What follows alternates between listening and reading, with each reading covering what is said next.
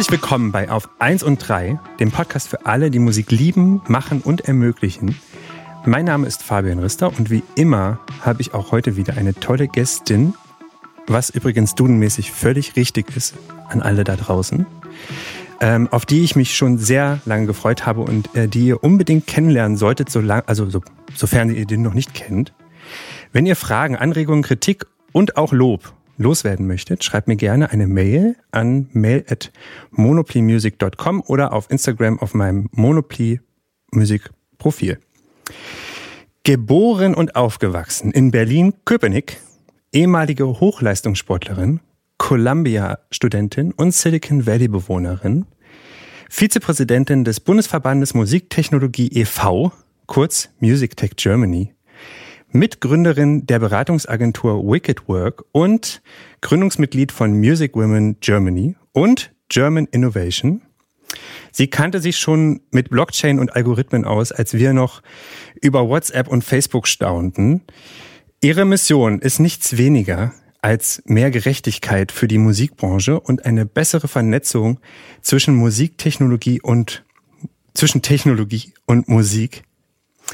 Heute schauen wir zusammen in eine Glaskugel und dies tue ich mit der Zukunftsutopistin und Vernetzungsexpertin Claudia Schwarz. Hallo Claudia. Hallo Fabian. Claudia, ähm, kann dich ein Playlist-Algorithmus eigentlich noch beeindrucken? kann er gar nicht. Ich kann mich nur erschrecken in den meisten Fällen. Aber es kommt darauf an, wo man Musik hört. Manche sind besser, manche sind schlechter. Aber denkst du dann sofort, ich weiß genau, wie ihr tickt. Ich weiß genau, was ihr da macht. Und es nervt mich, weil ich weiß es genau, was ihr da tut. Ja, absolut. Und man wird also sozusagen auch sofort auf eine bestimmte, in einen bestimmten Zug gesetzt. Ne? So, also man muss sozusagen, da fährst du jetzt hin. Und die, diese Freiheit hatten wir uns ja eigentlich gewünscht, dass man die beibehält oder nochmal weiter entdecken kann oder so. Aber da hat man manchmal schon das Gefühl, man wird irgendwie auf jeden Fall in eine bestimmte äh, Abteilung sozusagen dann direkt verschickt mit einem Paket und muss da jetzt diesen Weg gehen. Aber wie gesagt, es gibt auch äh, manche Plattformen, die besser, manche, die schlechter sind. Und in der Hoffnung, dass es sozusagen auch immer bessere Algorithmen gibt oder bessere Ansätze, solche Plattformen aufzusetzen, bleiben wir mal dabei. Weil grundsätzlich die Technologie ist ja immer nur so gut, wie wir die machen. Aber du verstehst natürlich, was dahinter steht, oder? Also hast du dich mal mit so diesen Algorithmen für Playlists und so weiter beschäftigt? Oder wie die, die werden natürlich ständig weiterentwickelt, aber ja, also so weit, wie, wie man das halt sozusagen an der Oberfläche macht. Ich bin ja so ein bisschen eine, Gene also ich, diesen Begriff, der ist immer ein bisschen schwierig. Generalist, sozusagen wird das ja oft bezeichnet, sozusagen, dass man so ein bisschen quer über alle Technologien mhm. drüber schaut. Und ähm, wir arbeiten vor allen Dingen, du hast ja jetzt in diesem, äh, wo auch immer dieser Text herkam, den du gerade vorgelesen den hast. ich gerade. Ah, ja, super. Ähm, ähm, gehen, bin ich ja sozusagen nicht nur im Bereich Musikwirtschaft unterwegs und Musiktechnologie, sondern eigentlich sozusagen über die verschiedenen Teilbranchen der Kultur- und Kreativwirtschaft, äh, was mir auch ganz wichtig wichtig ist, dass wir branchen- und disziplinübergreifend arbeiten und auch denken, sozusagen auch als Community.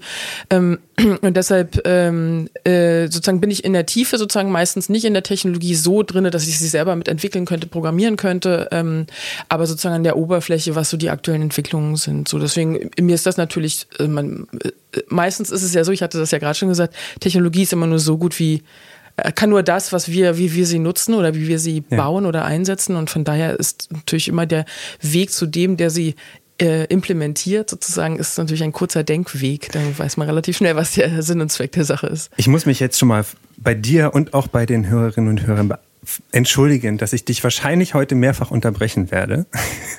Ich habe mir so eine kleine eigene Mission heute gebaut. Und zwar äh, so also rein zu grätschen wenn, wenn du, wenn ich dir abhanden komme, ja? Mhm, unbedingt. Also äh, das vielleicht verstehen dann ganz viele andere, was gemeint ist, nur ich nicht. Mhm. Diese Gefahr setze ich mich jetzt einfach aus und äh, grätsche einfach rein, weil ich das gerne selber vor allen Dingen wissen möchte, um es besser zu verstehen. Wir haben ja sozusagen den eine Kollegin von dir, Andrea Rotaug, mhm. die ich äh, auch schon zu Gast hatte. Wir haben so ein bisschen über natürlich Vernetzung, gerade auch wenn es um Politik geht, zu tun gehabt oder darüber gesprochen, wie wir uns besser vernetzen können. Und ähm, heute sprechen wir ja mehr so ein bisschen über so Technologie, die dahinter steht. Ähm, und was Technologie eigentlich mit Musik zu tun hat.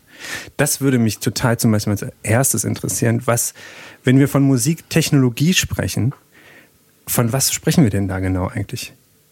Das ist eine gute Frage. Es kommt ein bisschen darauf an, in welchem Land oder in welcher Community du dich gerade befindest.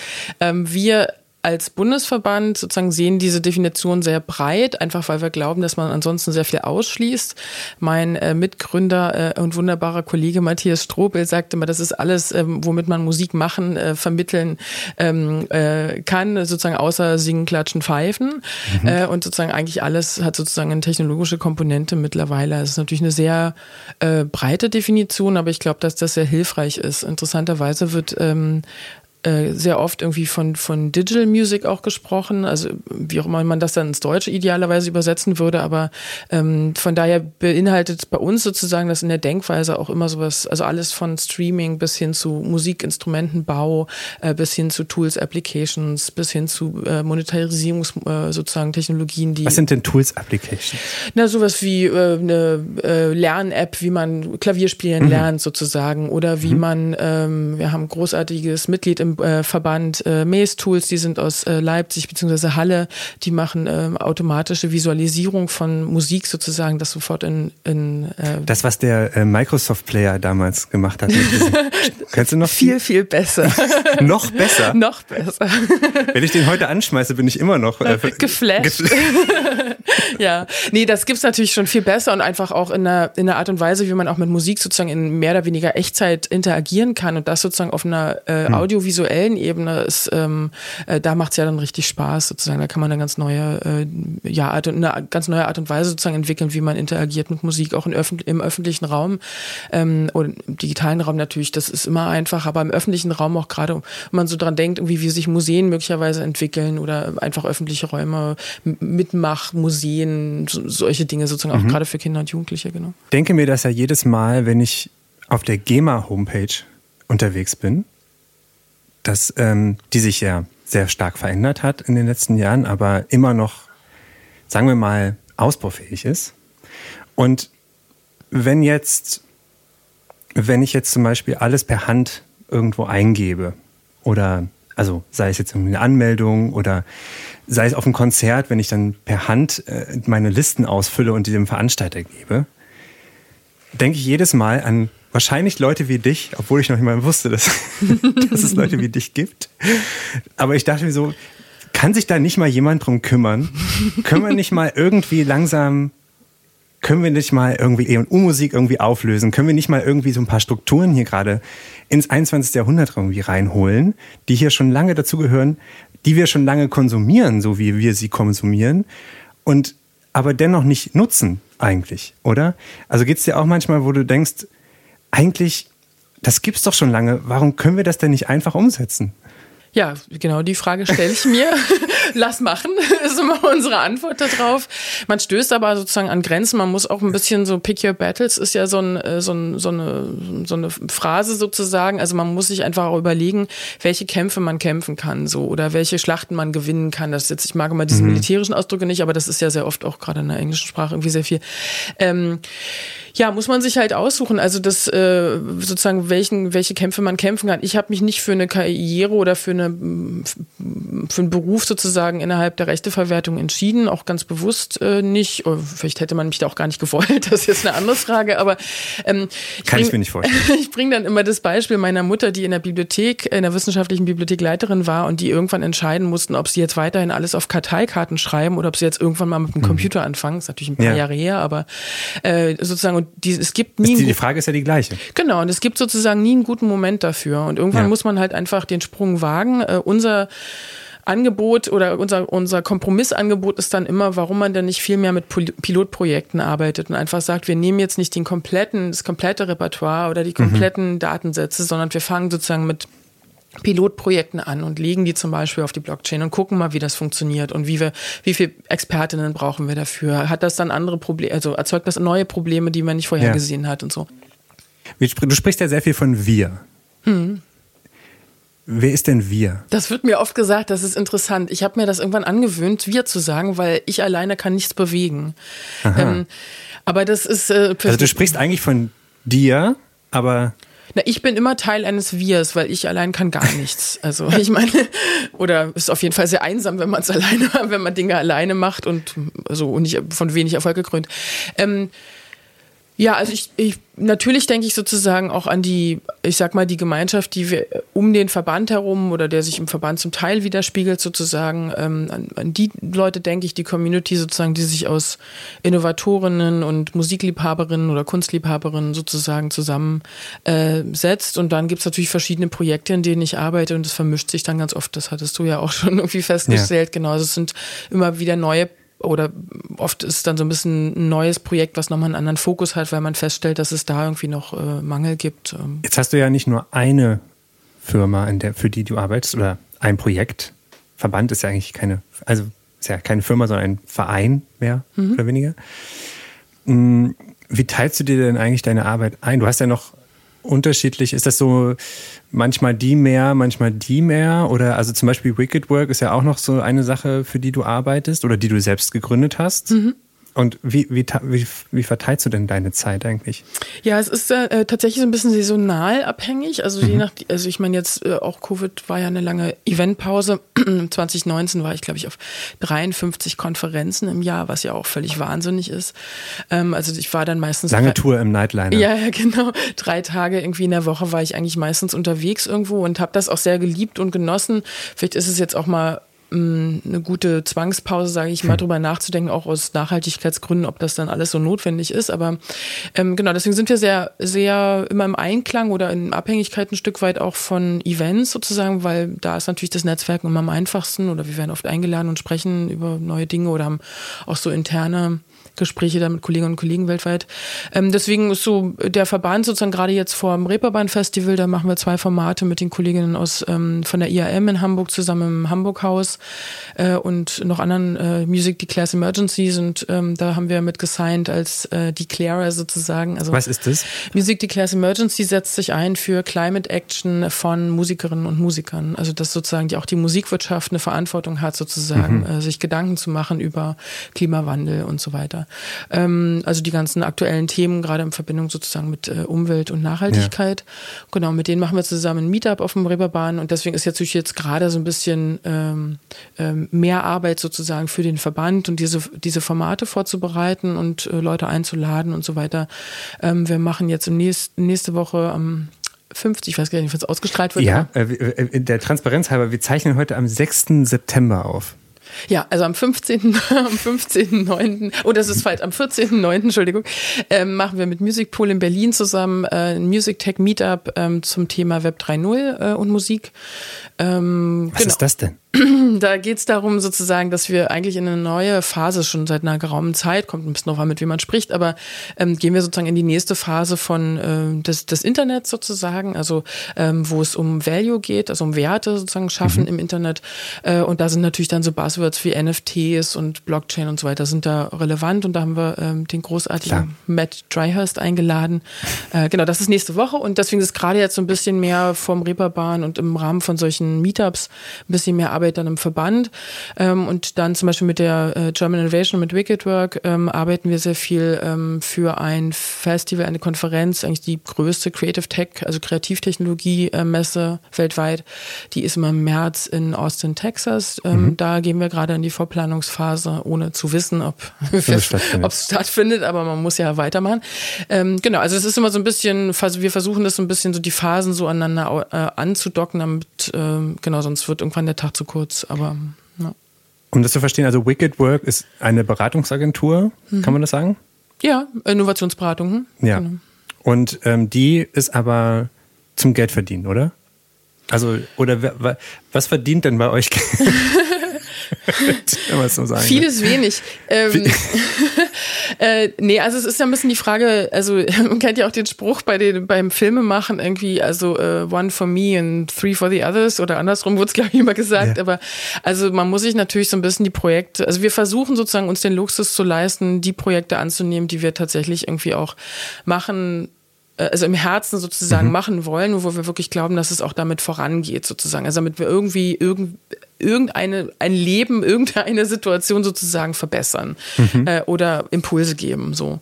Ähm, und manchmal nimmt man eben doch Aufträge ähm, an, die sozusagen jetzt ähm, ähm, also eine interessante Vernetzungsarbeit sozusagen sind, aber die jetzt vielleicht inhaltlich äh, noch nicht so ganz weit in die Zukunft blicken, weil man muss die Leute ja auch ein bisschen da, weit, da abholen sozusagen, wo sie gerade sind. Und das ist halt bei ganz vielen Unternehmen. Sehr diplomatisch. ja, also ich habe äh, äh, während der Covid-Phase ähm, hat man ja viele Videocalls gehabt, auch mit großen Steuerungsgremien, ja. irgendwelchen 40 Menschen in, ähm, in Calls. Und das wie, macht Spaß. Äh, unheimlich. Und wie oft ich da das Wort Zwangsdigitalisierung gehört habe, ja, also da wurde es mir wirklich schlecht irgendwie. Aber das ist halt, man muss da einfach auch realistisch bleiben, sozusagen, wenn man mit den Menschen im Gespräch bleiben will oder wenn man da auch eben diese Brücken, von denen ich ja schon sprach, irgendwie bauen will. Ähm, Zwangsdigitalisierung klingt so ein bisschen wie von einer Querdenker ausgedacht, dieser Begriff. Das hast du gesagt, das würde ich nie so sagen. Aber das äh, ist auf jeden Fall überraschend 2020 und 2021 und spricht so ein bisschen ähm, auch für dieses Beispiel mit den Karteikarten. Und ja. äh, ich will kein GEMA-Bashing machen. Es äh, gibt gute Gründe, warum es die GEMA gibt. Äh, und, ähm, die wird auch noch zu Gast sein. Sehr, da bin ich gespannt. Sag mir Bescheid. Ich auch. Ähm, kann man hier auch äh, Anrufe reinschalten ins Studio? Ja, das werde ich irgendwie möglich so, machen. Das, das ist sowieso meine Idee auch eigentlich. Siehst du, da hast du schon dein äh, Podcast 4.0. Das gibt's leider noch nicht. Ich wollte das wirklich, ich habe versucht, das irgendwo herauszufinden, ob es irgendwie die Möglichkeit gibt, einen Live-Podcast zu machen. Mhm. Ich kann natürlich einen Live-Podcast machen wie alle, so dass ich es irgendwie in eine Kamera aufstelle und es bei YouTube irgendwie als Live ja. tituliere.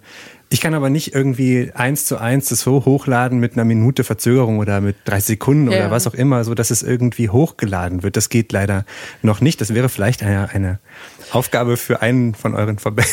Ja, ich verbinde dich mal mit dem äh, wunderbaren äh, Enno Bunger, der mit einem äh, Fan witzigerweise äh, eine, äh, ich sag mal, Streaming, Livestreaming-Plattform äh, aufgesetzt hat innerhalb kürzester Zeit. Mhm. Der Fan ist Programmierer und äh, das mhm. nennt sich Mic Drop, also M-I-C und dann Drop.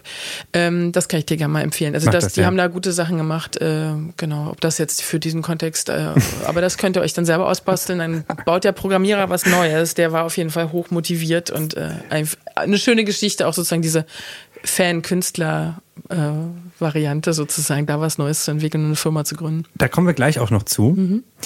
Ich möchte erstmal absetzen und Musik spielen. Du hast mir Musik mitgebracht.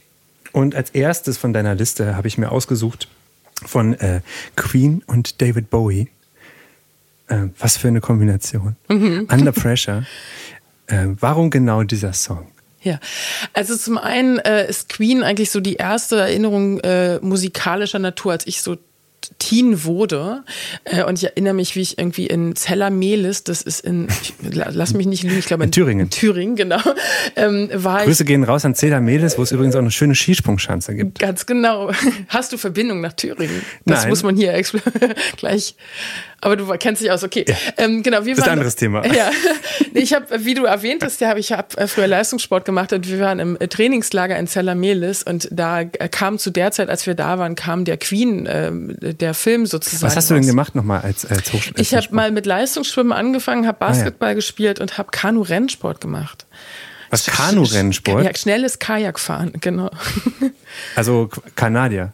Nee, kann, also kann, das ist, da brauchen wir jetzt sieben Stunden extra Sendezeit, aber Kana Kanadier ist sozusagen, da sitzt, äh, äh, kniet man, genau. das dürfen, mhm. durften Frauen ganz lange nicht machen oder das war keine Wettkampfsportart für Frauen, macht weil Sinn. unsere Knochen sind ja, das ist, macht absolut Sinn. Äh, lösen sich in ja. Staub auf, genau. sozusagen bei körperlicher das Anstrengung. Weiß man. Genau, und ähm, äh, genau, das ist sozusagen sitzend, was man so als Paddelboot bezeichnen würde, nur in ganz schmal und ganz schnell und in total wunderbar. Genau, das habe ich ganz lange gemacht und mhm. da waren wir im Trainingslager und äh, da kam dieser Film raus und das hat mich irgendwie also nachhaltig sozusagen beeindruckt, äh, diese Band und so und war da, ja. ich glaube, elf oder so, keine Ahnung, nie noch jünger, egal. Jedenfalls ähm, und äh, David Bowie hat, äh, es gibt ein großartiges Interview mit David Bowie. Ähm, Ich lass mich lügen, wann das war. Ich glaube irgendwann in den mit 90, nee, das End 80ern, ich glaube 90 oder so vielleicht mhm. war es.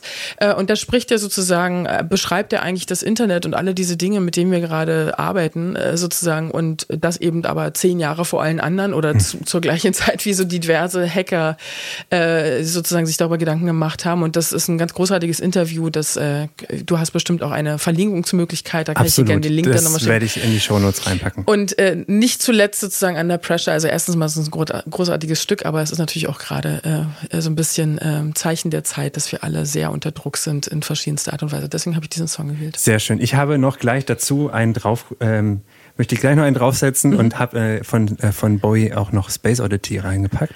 Sehr gut. Ähm, und wir hören uns gleich wieder.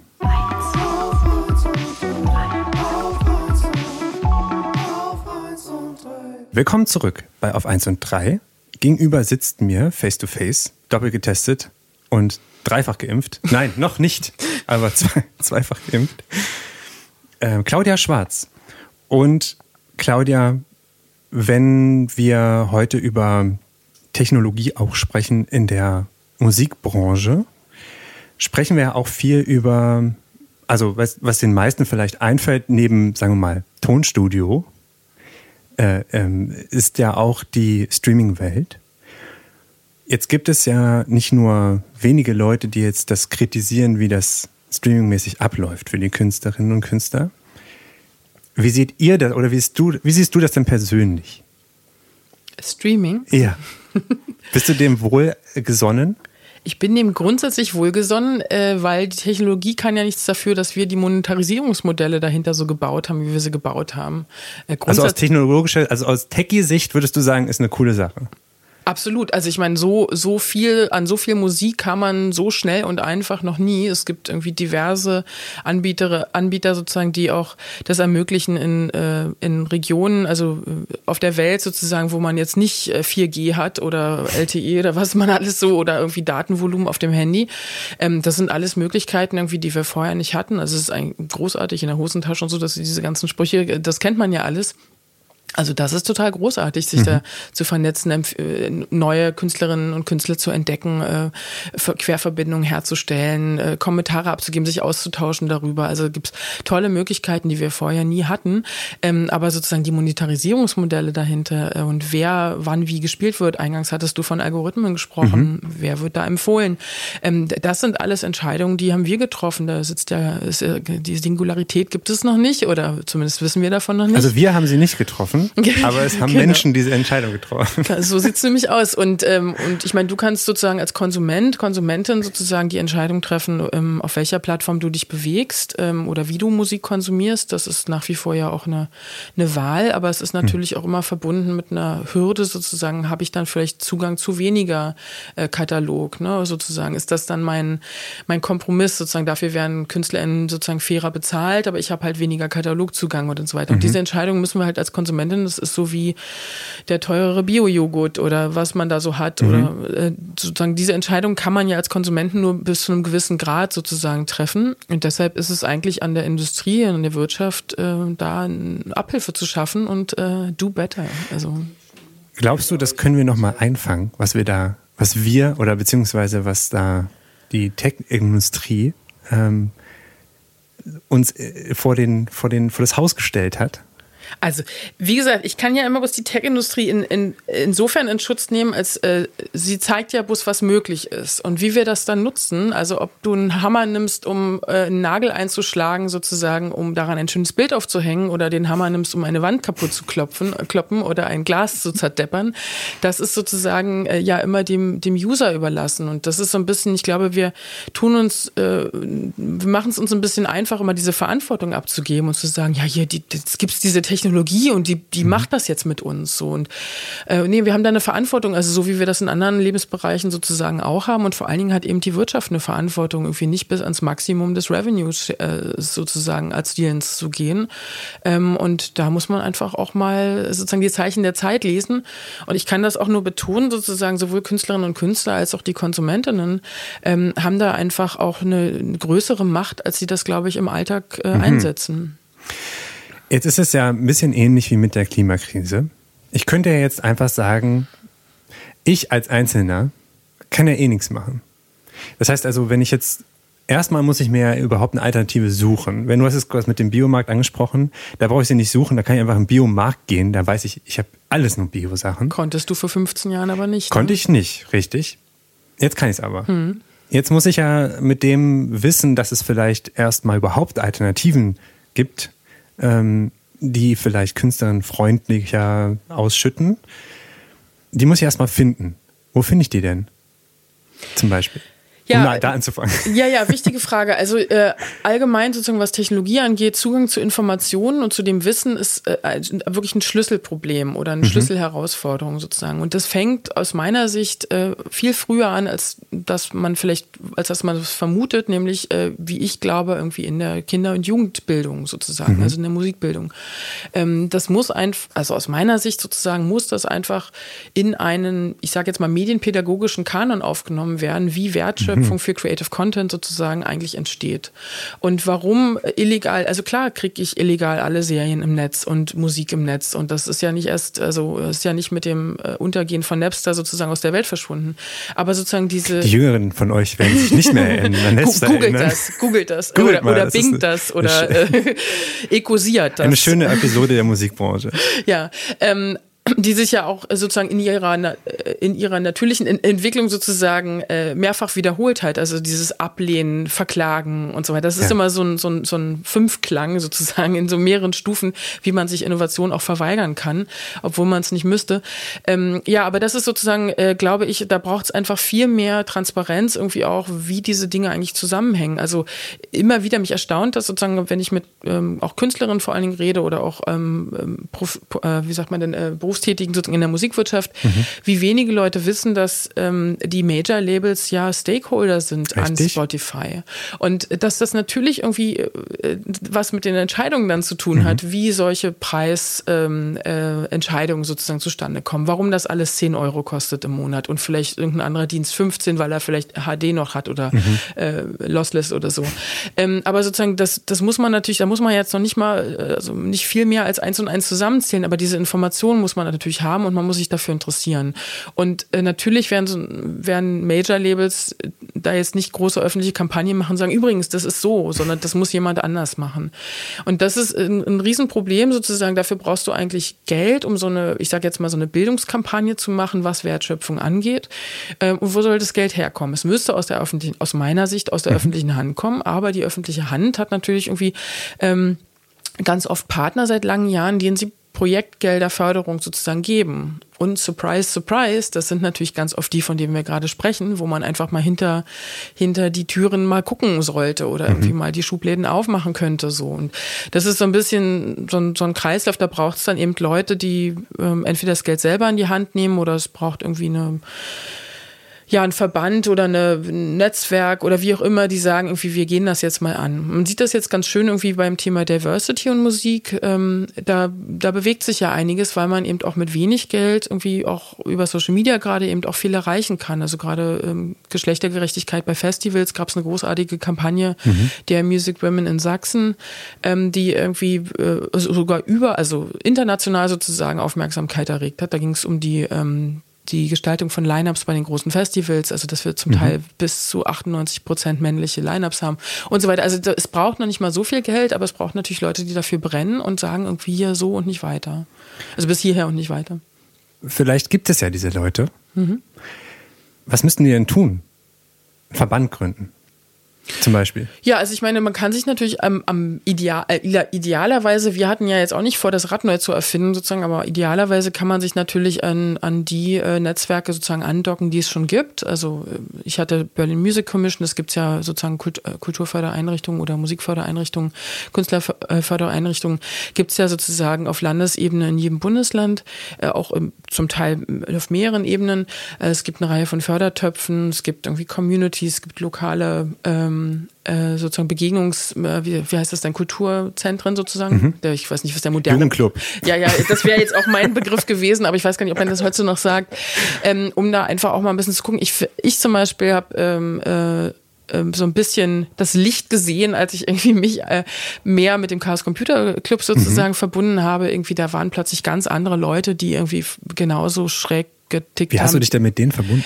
Kann man Ähm, denen eine Mail schreiben? Man Weiß kann denen eine Mail schreiben. Ja? Die haben auch äh, offene äh, Treff, äh, also sozusagen offene Meetups, wo du einfach kommen kannst, auch wenn du nicht Mitglied. Ich bin jetzt auch kein Mitglied, aber sozusagen, wo man einfach sich vernetzen kann, kommen kann und sagen kann, wer bist du denn, was machst du denn? äh, auch als ganz junger Mensch sozusagen. Also das kann ich nur empfehlen, gerade auch äh, den ähm, äh, Mädchen oder äh, non-binary äh, Persons sozusagen.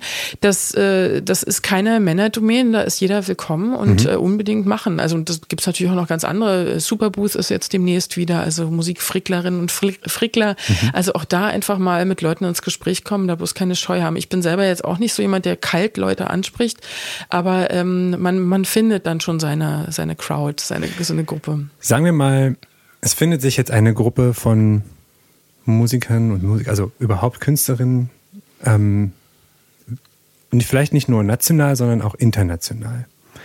Und sagen wir auch, diese ist jetzt nicht ganz klein. Es gibt jetzt vielleicht auch Leute, die jetzt sehr berühmt sind oder bekannt sind, die ganz viele Millionen von Streams herstellen, Monat für Monat. Und die würden sich jetzt entscheiden, wir nehmen unser ganzes Ding aus dem Katalog raus. Da würden natürlich, also bei den Großen ist das schwierig. Die sind meistens auch an größere Labels gebunden und deren Entscheidungen sind nicht komplett frei, was sie da tun und was sie nicht tun. Es wäre halt ein Zeit, also ein Zeitspiel, bis die Verträge auslaufen und vielleicht könnte man dann irgendwie den eigenen Katalog zur Verfügung stellen. Aber sagen wir mal, es sind ja nur, sagen wir nur, es sind Indie-Leute, die jetzt nicht an große Labels gebunden werden. Was wäre denn der nächste Schritt? Also wir haben jetzt ja sozusagen, sagen wir, es gibt, es gibt einen neuen Verband oder was auch immer, eine, eine Vernetzung. Da sind jetzt mehrere verschiedene Akteure da drinne, aber vor allem vielleicht auch Künstlerinnen, wahrscheinlich, bei denen fängt es ja an, ähm, wenn wir von der Wertschöpfungskette irgendwie mal ausgehen. Jetzt sind die da alle drinne und jetzt muss ja irgendwas passieren. Also jetzt sagen wir mal, okay, wir, wir setzen jetzt was Neues auf, so ein neues Ding irgendwie, eine neue Plattform, was auch immer. Da gibt's jetzt einen fairen Deal. Ist das dann schon die Lösung? Oder also müsste man da nicht äh, größer vielleicht denken als das? Du, du hast doch was im Hinterkopf, da bin ich ja gleich gespannt. Dann frag, stell ich, Nein, frag nein, ich ist- ich stell dann mal die Fragen. Ähm, ähm, also das gab es ja schon in verschiedensten Ausprägungen sozusagen. Äh, Es Deswegen frage ich so ein bisschen, weil es natürlich sowas schon mal gab.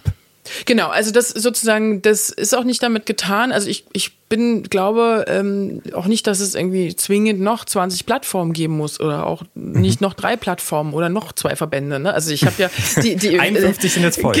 Es genau, es ist- das, ja, ähm, genau. Also wir hatten ja sozusagen diese Diskussion intern auch, ob das jetzt der richtige Schritt ist und wie man das aufzieht und so weiter. Aber ähm, äh, da brauchen wir noch mal ein paar Minuten zu, müssen wir muss zurückspulen. Da kann man sich den Teil noch mal anhören. Aber ähm, nee, ich glaube, es geht. Äh, du hast jetzt gerade äh, interessanterweise gesagt, irgendwie gerade die großen äh, Artists sind da vielleicht nicht die, die sich da äh, sozusagen bewegen können. Aber man hat das, also man kann ja die Musik finden, wie man will. Aber Taylor Swift hat ja gezeigt, was irgendwie geht. So. Ja. Ähm, und was ich daran interessant finde, und ähm, ich hatte das äh, schon mal ganz kurz angerissen, ich glaube einfach, dass äh, Künstlerinnen und Künstler unterschätzen, wie viel Kraft sie eigentlich haben oder wie viel Kraft auch in so einem Netzwerk oder in Kolla Kollaborationen liegen. Und man, ähm, also ich bin immer wieder erstaunt, äh, ich habe gerade die Zahlen, nicht die äh, sozusagen, da gab es eine Befragung unter äh, MusikerInnen, ähm, wie viele sich eigentlich wünschen oder von wie vielen das ist, ist das Ziel ist, sozusagen einen Major-Label-Vertrag zu bekommen. Und mich, Ja.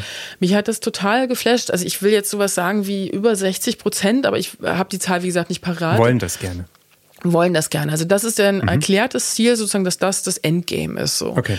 Und das flasht mich total. Irgendwie 2020, nichts gegen Major Label, wie gesagt, auch große Arbeit geleistet, irgendwie über äh, viele großartige Künstlerinnen und Künstler aufgebaut. Ganz toll. Ja, naja, nee, man muss ja immer, die, also ich versuche mal diplomatisch, aber sozusagen, das, das äh, verwundert mich, weil es gibt so viele Möglichkeiten sozusagen, sich äh, äh, einfach selbst zu vermarkten, irgendwie ähm, auch selbst sozusagen ähm, Label-Services nur in, in Anspruch zu nehmen oder Verlagsservices, die einen sozusagen viel flexibler irgendwie halten und wo man viel besseres Verhandlungspotenzial sozusagen hat für seine eigenen Deals. Da braucht es aber, hatte ich auch schon gesagt, sozusagen Zugang zu diesem Wissen. Und das ist eigentlich da, wo man aus meiner Sicht sozusagen ansetzen müsste. Also diese ganzen Künstlerförderin, äh, Fördereinrichtungen, äh, sowas wie Rock City, weil du Andrea sozusagen gerade zu Gast hattest, ähm, BMC haben wir schon erwähnt, Music Board, Popbüro in Stuttgart, äh, die ganzen Niedersachsen hatten, äh, Jasmin Klevinghaus hat großartige Arbeit in Niedersachsen geleistet. Grüße an Jasmin. Grüße an Jasmin. ähm, und an Ida. Mhm. Ähm, äh, und ähm, da, da müsste man eigentlich ansetzen aus meiner Sicht und wirklich breit äh, aufgestellt Weiterbildungsangebote äh, sozusagen machen. Also was ist eigentlich da draußen los? Du hast das gefragt, wo informiere ich mich, ja. wo weiß ich, welche Plattform das besser kann oder wie ich mir selber was zusammenbauen kann oder ähm, neue Tools sozusagen in meinen Arbeitsalltag integrieren kann. Und ich glaube, da, da hapert es einfach. Also dass viele äh, gerade auch junge Artists, Emerging Artists sozusagen ähm, nicht wissen, wo sie anfangen sollen zu suchen. Sozusagen, es ist vielleicht auch nicht ihr, ihre Leidenschaft, sich mit Technik auseinanderzusetzen, sozusagen, sondern sie wollen einfach Musik machen. Das ja. hört man ja sehr oft. Und dann kennt man niemanden in seinem Umfeld, sondern kennt nur die anderen Musiker, die auch nur Musik machen wollen. Und das ist sozusagen, das fehlt einfach aus meiner Sicht sozusagen. Es braucht viel mehr Anlaufstellen. Ähm, es gibt gerade so eine Idee, ähm, an, an der wir arbeiten, ähm, äh, eine Art äh, Digital-Hub aufzusetzen, wo es tatsächlich um diese neuen Technologien geht, die auch vielleicht noch gar nicht implementiert sind, wo nur so drüber geredet wird aus anderen Branchen zum Was Beispiel. Was sind das denn zum Beispiel für Technologien? Jetzt bin ich neugierig. naja, also die ganzen Aus, ähm, äh, Ausformungen sozusagen von künstlicher Intelligenz, Augmented Intelligence, Augmented Intelligence, ähm, auch, auch Blockchain war sozusagen ist so ein Thema, das ist ja immer noch nicht so richtig in der Kreativwirtschaft angekommen. Es ist halt ein Thema ja. und viele reden drüber und dann gibt es immer mal wieder so einen Schub, jetzt gerade auch mit NFTs, aber so richtig im Alltag ist das ja noch nicht implementiert, obwohl das möglich wäre. Ähm, da reden wir jetzt aber, also wenn ich jetzt das mal runterbrechen darf, mhm. versuche, ich versuche es runterzubrechen, da reden wir jetzt vor allen Dingen ja auch über Rechte, oder? Also wenn wir jetzt zum Beispiel ähm, Metadaten uns angucken, oder zum Beispiel, also wenn ich jetzt zum Beispiel ein, ein, ein Musikstück habe und ich möchte, dass es überall auf der Welt die gleiche Wertigkeit hat, in Form von, ich habe Anspruch auf mein Recht, mhm. Dann hinterlege ich eine Blockchain eigentlich auf, auf diese sozusagen, auf diesen Song, nicht? Also, oder? Mhm. Und egal ob der jetzt in Hongkong oder in Alaska abgespielt wird, ist es das gleiche, die gleichen Informationen sind in diesem Song enthalten. Das heißt also auch für Verwaltungsgesellschaften und Co., wenn, wenn sie daran wollen, müssen sie in irgendeiner Form diese Informationen oder kriegen sie die Informationen und zwar überall gleich, richtig? Das ist erstmal so. Also das wäre natürlich sozusagen das ähm, Utopia sozusagen. Also dass es eine zentrale Datenbank gibt, da hat ja. sich ja die Musikwirtschaft schon mehrfach sozusagen, bevor es äh, Blockchain ein Thema war, dran versucht und ist leider gescheitert, äh, dass es sozusagen eine zentrale, eine Global Rights Database gibt, so hieß das früher ja. sozusagen die Idee davon. Mhm.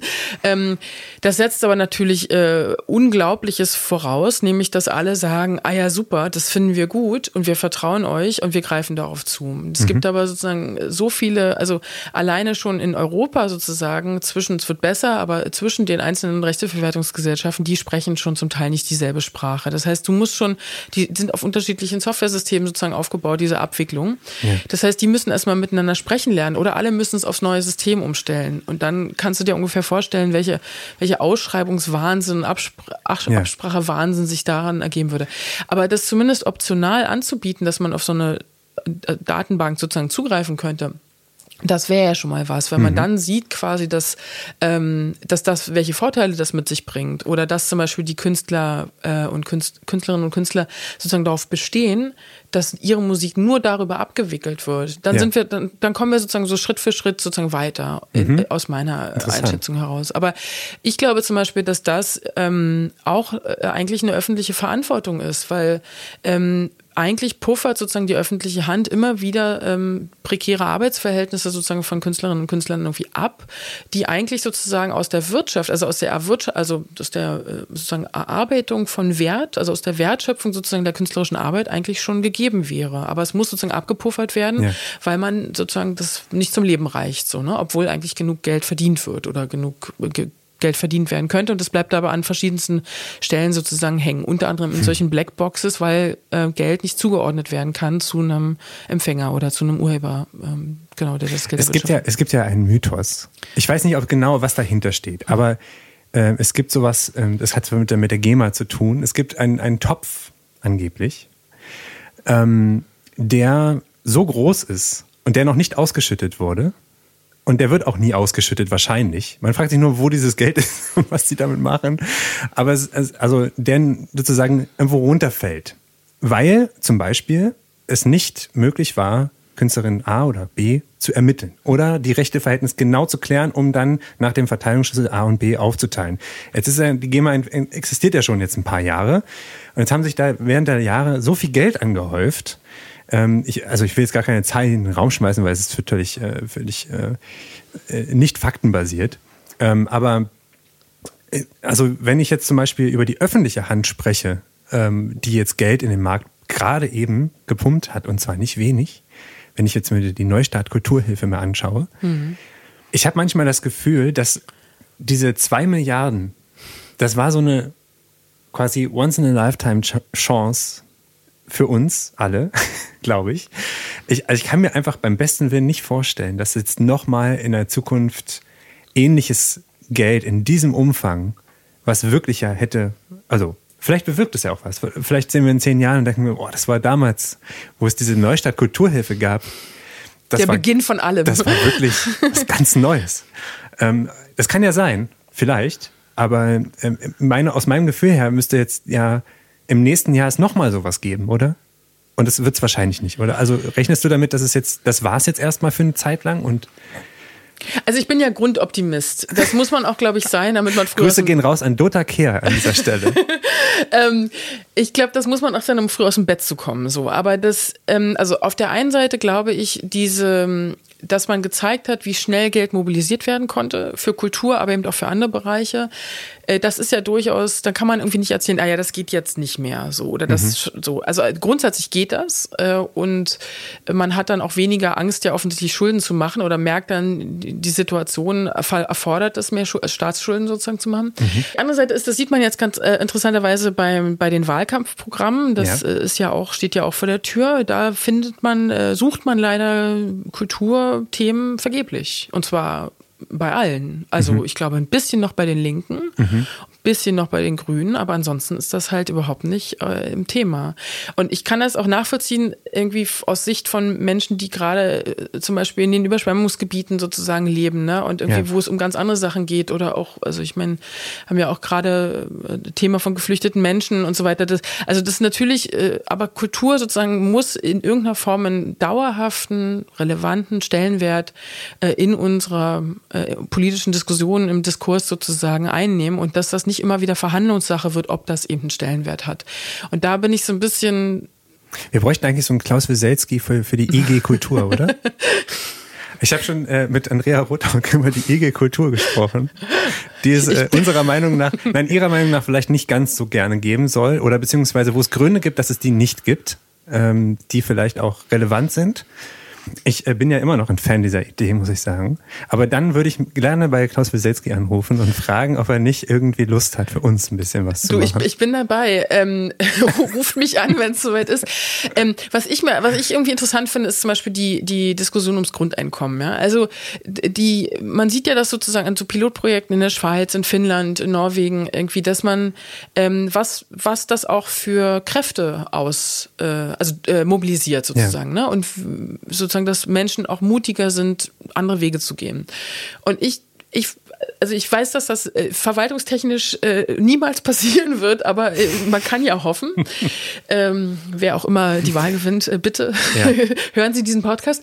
Ähm, dass man sozusagen wirklich mal sagt, man hat hier, äh, und wenn es nur 100.000 Euro sind, das ist ja auch schon viel Geld. So. Und, und darauf können sich jetzt sozusagen Leute bewerben für ein Gremium, die dann wiederum Vorschläge machen, was damit, und dann darüber wird dann abgestimmt. Das gibt's ja in anderen Bereichen irgendwie auch. Ne? Mal, aber das ist ja sehr, sehr kompliziert.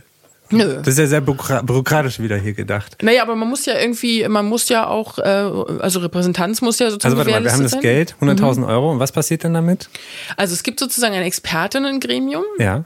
Wer, wer, ruft das aus, das Expertinnengremium? Wer sollte das dann an deiner Meinung nach tun? Na, also der Fördergeber, jetzt, jetzt erwischst du mich um Ich habe das nicht bis zu Ende durchdacht, aber ähm, es ist egal. Es, äh, also meine, meine Hoffnung wäre, es gibt ja einen Innovation Council, ne, auf der ja. Ebene der Digital, des Digital, des nicht Digitalministeriums, aber der, mhm. der äh, ja, ich weiß gar nicht, äh, Arbeits, nee, Arbeitskreis ist es auch nicht, aber äh, was auf jeden Fall gerade bei Dorothee Bär liegt. Ja. Ähm, und da gibt's sozusagen ja verschiedenste Leute aus, aus unterschiedlichen Branchen und Lebenswegen und so weiter, die sich zusammensetzen und besprechen irgendwie, welche Technologien sind auf dem, äh, mit was müssen wir uns auseinandersetzen, wie können wir Dinge irgendwie bewegen. Mhm. Nicht, dass jetzt da besonders viel an der Oberfläche zumindest zu sehen ist, was die so bewegen, aber man kann es ja alles besser machen oder zumindest mhm. versuchen.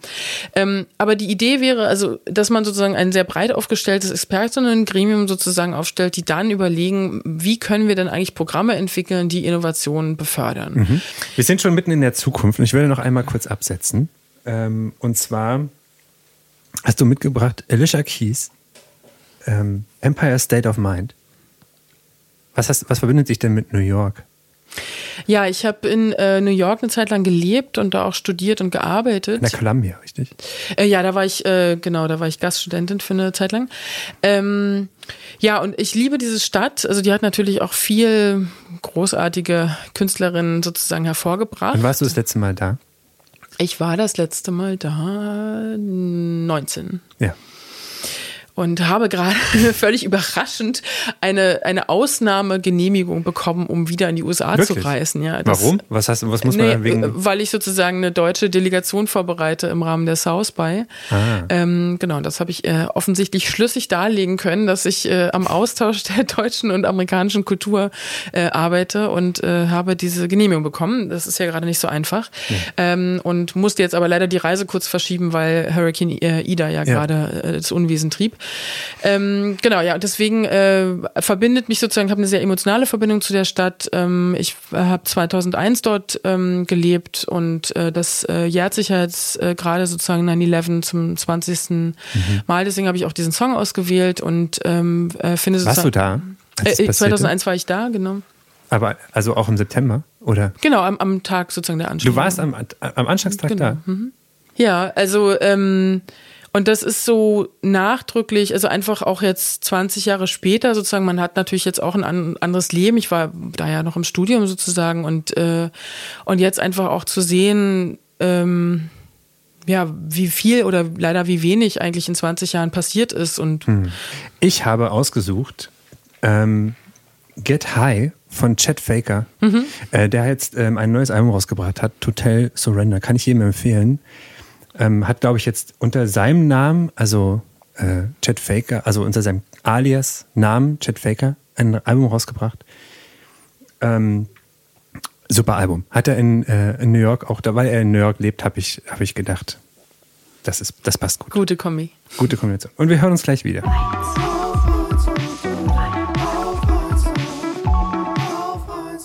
Glaubst du manchmal, dass wir weiter sind, als wir denken? Dass wir weiter sind, als wir denken. Also zum Beispiel Menschen, die jetzt in Tech-Firmen gerade arbeiten mhm. oder in, sagen wir mal, zukunftsorientierten Firmen, egal ob das jetzt die Tech-Branche ist oder nicht, die haben manchmal einen Horizont, den zum Beispiel dem Otto-Normalverbraucher, wer auch immer das denn ist, äh, weit übersteigt. In der, in, und zwar nicht in den, es ist einfach nur ein Wissensvorsprung. Also es ist eher, oder wir sagen, noch nicht mal ein Wissensvorsprung, sondern einfach nur eine Aussicht auf etwas zu haben. Und ähm, es ist total, finde ich, total interessant, sich mit solchen Leuten zu unterhalten, weil man natürlich dann äh, ähm, so ein bisschen aus, seinem, aus seiner Bubble irgendwie rauskommt und denkt so, das, das gibt's schon. Wahnsinn. Mhm. Oder, oder das, das motiviert einen auch so. Ne? Und ähm, ich, ich, ich wusste damals noch, als ich das erste Mal von Streaming-Anbietern gehört habe, konnte ich mir das nicht, einfach nicht vorstellen, dass das überhaupt möglich ist. ähm, oder, oder das iPhone oder was auch immer, also Smartphones überhaupt. Und wenn ich sozusagen jetzt in die Zukunft blicke, dann blicken viele natürlich mit den ganzen Ereignissen und, und unserem Surrounding, das sich komplett geändert hat äh, mhm. oder beziehungsweise am Ändern ist, ähm, oder wir anders jetzt darauf, mit einer anderen Sensibilität darauf gucken. Und ich finde es gerade sehr schwer, immer noch diese Form von oh, das geht alles, obwohl ich mit solchen Leuten spreche, weil man sich so vorstellt wie, ja, aber das brauchen wir doch dann eh nicht mehr. ja, ja, das. Ähm, ja, ich finde find die Formulierung interessant, ob wir, dass wir weiter sind, als wir denken. Also ich glaube, es gibt davon so mindestens so drei Abstufungen. Das eine ist, dass wir äh, auf jeden Fall weiter sind, als äh, vielen von uns bewusst ist oder als wir ja. sehen können. Wahrscheinlich meine ich das damit. Nee, nee, ich, du, jeder hat ja ähm, Die andere Stufe davon ist tatsächlich, dass wir, ähm, dass wir schon viel mehr können, als wir uns zutrauen. Also dass schon viel mehr möglich ist, als wir sozusagen tatsächlich im Alltag sozusagen nutzen. Äh, höchst bedauerlich, diese, diese Stufe. Mhm. Und die dritte Stufe ist so eine, so eine Stufe, da gibt's, gibt eben so Individuen, ähm, die immer, ich sage immer, die sind irgendwie äh, auch vom, vom Schiff abgesetzt worden, ne? vom Alienschiff abgesetzt worden, die einfach sich Dinge vorstellen oder an Dinge glauben, die keiner die sich bislang nur wenige vorstellen können. Elon Musk ist zum Beispiel so jemand. Hätte ich jetzt sofort genannt. Ja, also den kann man ja finden, wie man will. Ja. Äh, auch eine großartige Posse sozusagen, diese ganze äh, ähm, Factory sozusagen hier ja. in Berlin. Also es ist wieder, ja. Ähm, aber äh, der ist zum Beispiel so, der stellt sich halt hin, sagt so, nee, er will das so oder er stellt sich das so vor und dann arbeitet er darauf hin, sozusagen, damit er da ankommt, wo er hin will oder was er sich vorgestellt hat. Und Nennt man das im Silicon Valley?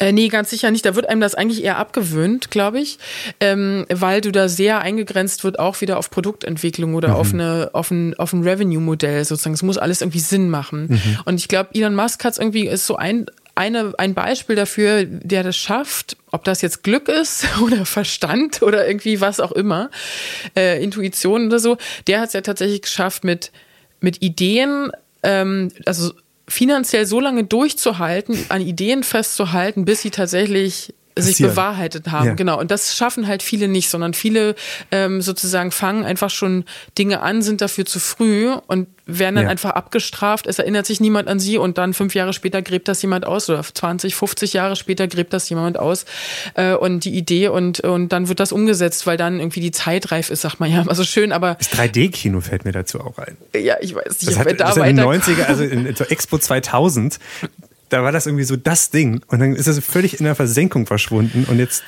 in den letzten Jahren wieder egal. Ja, also ein gutes Beispiel dafür ist ja irgendwie äh, die unterschiedlichen Zyklen von jetzt ist der Durchbruch für VR mhm. und für VR-Brillen so. Und das, also ich glaube, äh, ich glaube, es muss ja auch nicht immer alles von allen genutzt werden. Das ist ja auch irgendwie der Luxus eigentlich unserer unserer Gesellschaft sozusagen, dass wir ganz unterschiedliche Möglichkeiten haben, wie man Dinge konsumiert, wahrnimmt, produziert, kreiert ähm, und dass immer alle alles müssen. Also sozusagen, das äh, ist gar nicht, äh, also hat noch nie jemand verlangt, glaube ich, ist auch nicht notwendig und jetzt noch mal gar nicht, also jetzt schon mhm. mal gar nicht mehr.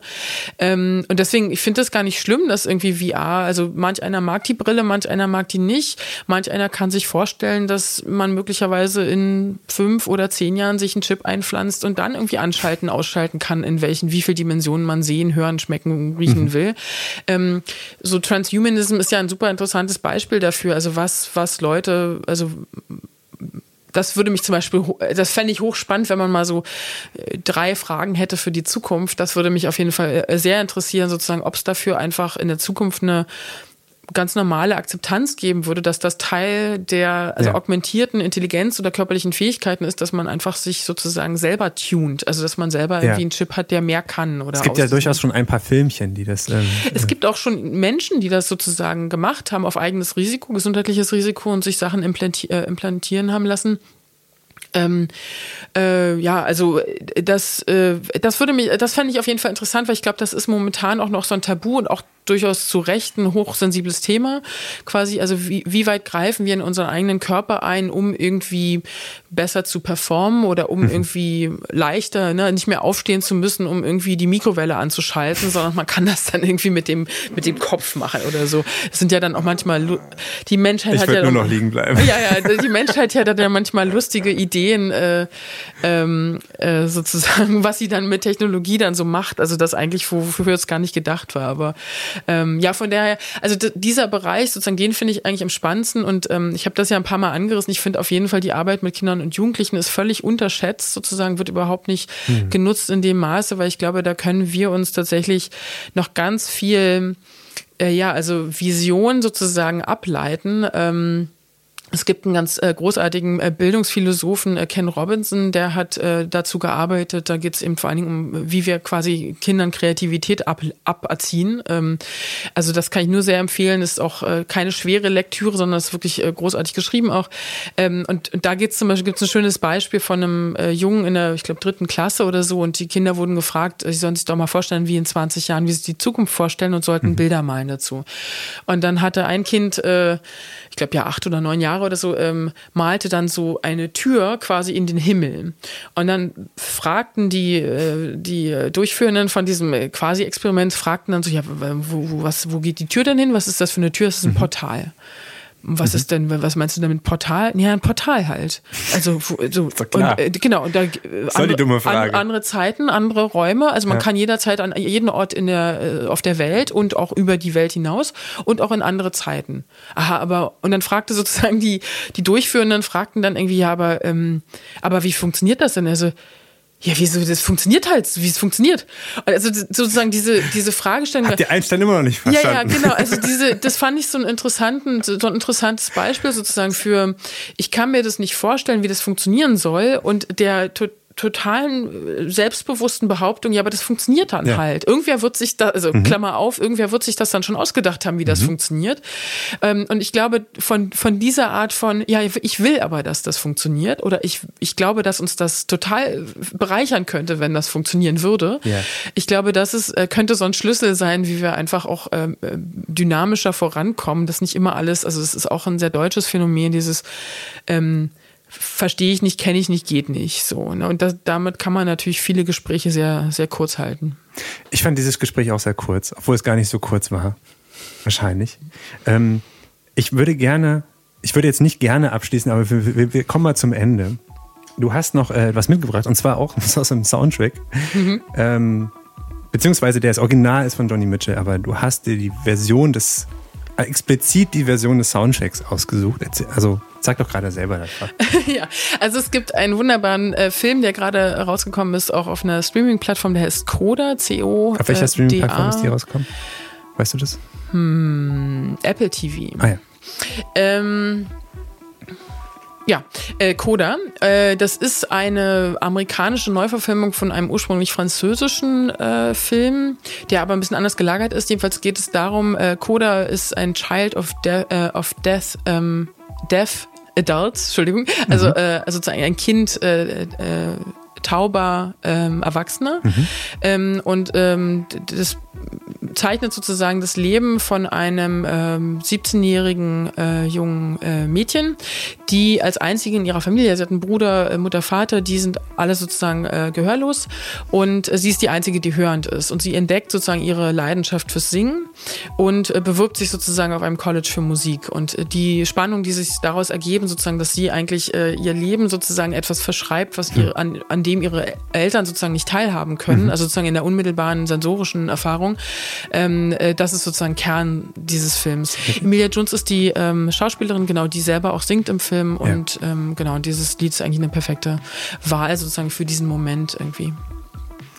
Vielen Dank, Claudia Schwarz, für deine Zeit, die äh, rar ist, aber dennoch äh, da war. ähm, für diesen kleinen Zukunftsausblick. Ähm, und wir sehen uns nächste Woche wieder bei Auf 1 und 3. Ich verlinke alle Sachen, die ich von dir kriege, ähm, in den Show Notes. Und äh, möchte den Jungs von Podcast 1 noch danken. Und äh, wünsche euch eine schöne Woche. Bis bald. Tschüss.